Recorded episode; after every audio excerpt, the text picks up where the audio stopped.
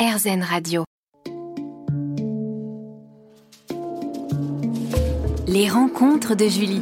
Vous êtes sur RZN Radio et je reçois aujourd'hui Lynn Papin. Lynn, donc tu parles de d'en parler de plus en plus. Euh, des campagnes de mobilisation contre les avortements illégaux sont apparues sur les réseaux sociaux ces dernières années, comme celle du planning familial porté par le hashtag Ceci n'est pas un cintre, accompagné de clichés d'internautes euh, qui prennent position en posant avec un cintre parce que euh, avant que l'IVG ne soit légalisée en France, le cintre était bien souvent l'un des rares moyens pour une femme d'interrompre une grossesse, au même titre que les aiguilles à tricoter ou encore de sauter. Peux-tu nous parler de ta grand-mère, de ton histoire familiale hein? Tu racontes ça dans le livre.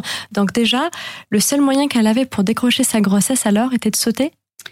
Euh, oui, à pieds joints. À pieds joints. Euh, bah, c'est ma mère qui me raconte. Terrible. Ouais, c'est ma mère qui me racontait ça. Euh, effectivement, c'était au Vietnam à l'époque, donc il n'y avait pas du tout de moyens de contraception, ni d'ailleurs euh, d'hôpitaux. Euh, en plus, elle habitait dans un petit village, donc je pense qu'elle a couché à la maison, quoi, chez elle. Mhm. Donc c'était vraiment très, voilà, il y avait vraiment le, le, à peine le minimum. Et, euh, et, ma mère me racontait donc que comme ils étaient euh, pauvres et que voilà c'était euh, la guerre, donc c'était vraiment une époque où il y avait des tickets de rationnement, c'était voilà compliqué. Oui. Et ma grand-mère avait donc trois filles, ma mère et mes tantes.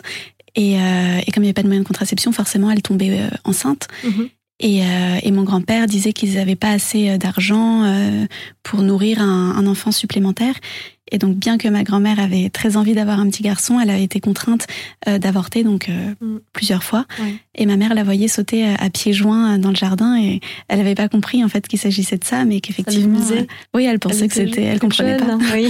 Alors qu'en fait, c'était un, voilà, qu'elle était, euh, Mm. qu'elle voulait euh, décrocher euh, la grossesse. Mhm. Et, et ce qui m'a touchée dans cette histoire, c'est que c'est vrai que les femmes euh, avortées avortent encore beaucoup au Vietnam, mais que c'était pas, euh, voilà, pas par choix, pas par méchanceté, pas par, mais juste en fait que c'était impossible parce que Pour leur moyen de vie. Voilà, c'est ça. vie.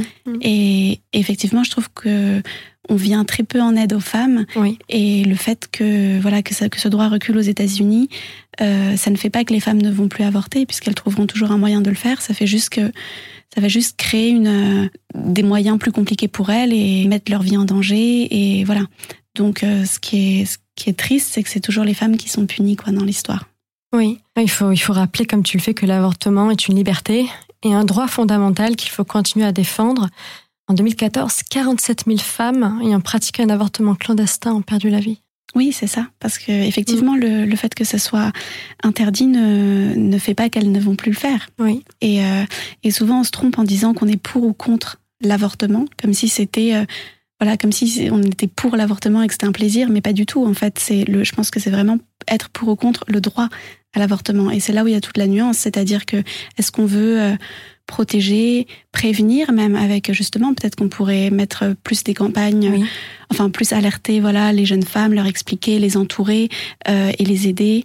Ou alors est-ce qu'on est contre ça et on veut les laisser toutes seules Mhm. se débrouiller? Donc Oui. c'est vraiment cette, cette question de d'être pour ou contre ce droit, c'est-à-dire euh, pour ou contre aider les femmes. euh, voilà.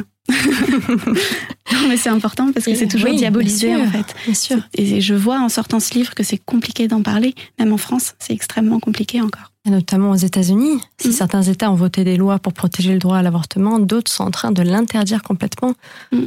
de restreindre son accès. Donc euh, aujourd'hui encore, euh, Et je pense qu'on confronté à. Ouais, on a été ça. assez frappés. Le livre est sorti en mars, donc Oui. euh, avant que tout ça soit, soit d'actualité euh, aux États-Unis, on a été assez frappés en fait de se rendre compte que bah, ça revenait en 2022 Oui, dans notre actualité parce qu'on pensait que c'était révolu depuis les années 70, tout à fait. Depuis 75 et que voilà, ce droit était acquis. Et souvent, on se disait mais pourquoi est-ce qu'elles parlent encore de ça? C'est bon, qu'est-ce qu'elles veulent de plus? Euh, elles, elles, ont, elles ont eu leurs petits droits.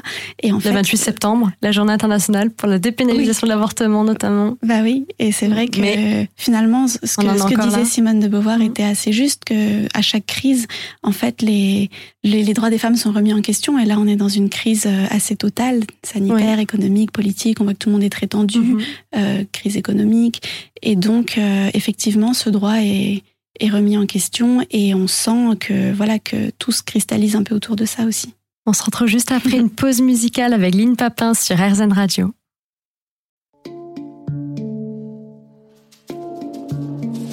Les rencontres de Julie. Vous êtes sur RZN Radio et je reçois aujourd'hui Lynn Papin. Lynn, peux-tu nous parler du cimetière des âmes créé par Tong Phuoc Phuc au Vietnam, dont tu parles dans ton livre Une vie possible Oui, c'est en fait mon grand-père euh, qui fait des documentaires là-bas, euh, a fait un documentaire par hasard en fait, à peu près en même temps que que j'écrivais mon livre, euh, a fait un documentaire sur cet homme qui a créé un, un cimetière euh, au Vietnam pour euh, les embryons. Donc ça paraît un peu comme ça euh, étrange, mais c'est en fait c'est un, un, homme qui a accompagné sa femme lors de son accouchement oui. et qui a vu dans les poubelles justement ces embryons et qui a été voilà attristé, choqué par par cette vision. Et effectivement qu'est-ce qu'on fait euh, voilà. les fœtus. Et qui a demandé au médecin donc euh, qu'est-ce qu'on faisait effectivement de ces euh, de, de, tout ça. Et, euh, et, qui a entrepris de faire un petit cimetière pour donner un lieu en fait de recueillement pour voilà les femmes qui faisaient des fausses couches ou qui avortaient en tout cas qui perdaient mm -hmm. ces, ces, vies qui commencent à, à, éclore et qui finalement ne, ne viennent pas au monde. Et, euh, et il a fait un, un, énorme cimetière comme ça avec des toutes petites tombes colorées Et, et, ça apparaît un peu rebutant comme ça, mais en fait, c'est une approche qui, qui, est assez jolie parce que quand on voit euh, les images de ce documentaire, j'ai trouvé que c'était très doux en fait de donner un lieu. Oui, faciliter et, le deuil. Voilà, et c'est un peu ce que j'ai voulu faire avec mon livre en fait, oui. donner un lieu. Oui. Et moi, je sais que voilà, moi, c'est mon, mon livre, c'est un objet, donc c'est il y a des voilà, c'est un petit objet, il y a des pages, et c'est un lieu, et je sais que que ce deuil a un lieu, et que quand je pense, voilà, et que quand j'avancerai dans ma vie, parce qu'après on finit par avancer, on n'oublie pas, mais on voilà, on, on met de côté en tout cas, mais je sais que dans mon étagère, il y aura un lieu pour ces expériences que j'ai vécues, c'est ces voilà ces, ces âmes en tout cas ces, ces, bébés qui sont pas nés mais qui sont là -hmm. dans ma dans mon esprit. Bien sûr. je sais qu'ils sont dans le livre et quelque part ça me fait du bien. Bien sûr.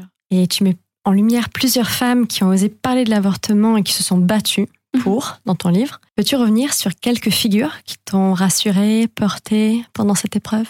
Oui, mais c'est vrai que juste après, du coup, avoir vécu ça, j'ai cherché voilà des, des récits, des textes, euh, des livres, des films, tout ce qui en pouvait en parler. Et il y en avait finalement très très peu. Oui. Donc il y avait évidemment l'événement d'Annie Ernaux, mm -hmm. euh, avec qui j'avais fait une interview, donc que je connaissais et donc à qui j'ai écrit.